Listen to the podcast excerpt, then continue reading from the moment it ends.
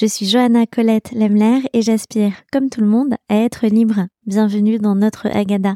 Notre Agada, c'est le premier podcast consacré au récit de libération des femmes juives. J'y croise intime et universel, tradition et modernité, monde juif et pensée féministe. Vous êtes nombreuses à me demander des ressources, des lectures, des sites, des newsletters ou des films.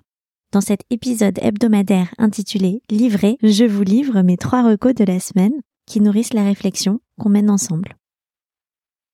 Je commence avec un livre de Pauline Armange. J'ai participé à un atelier d'écriture guidé par elle récemment. Sans avoir lu son essai qui a fait le tour du monde, Moi les hommes, je les déteste.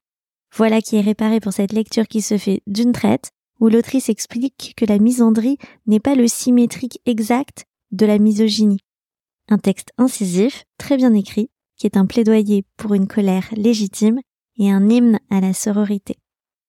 Je continue avec un deuxième ouvrage, il y a à peine quelques semaines, Barbara Honigmann recevait le prix Goethe en Allemagne, qui avant elle avait couronné Sigmund Freud, Pina Bausch, Thomas Mann ou encore Amos Oz. Barbara est une star en Allemagne et quelques-unes de ses œuvres sont traduites en français.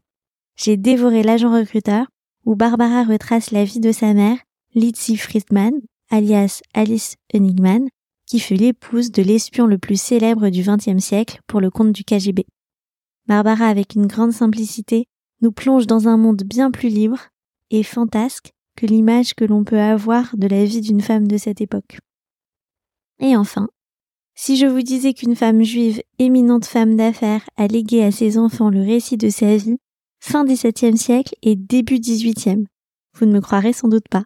Et pourtant, j'ai lu les mémoires de Gluckel von Hameln et c'est passionnant de découvrir le tableau qu'elle dresse de la vie juive en Allemagne avec son regard à la croisée des identités.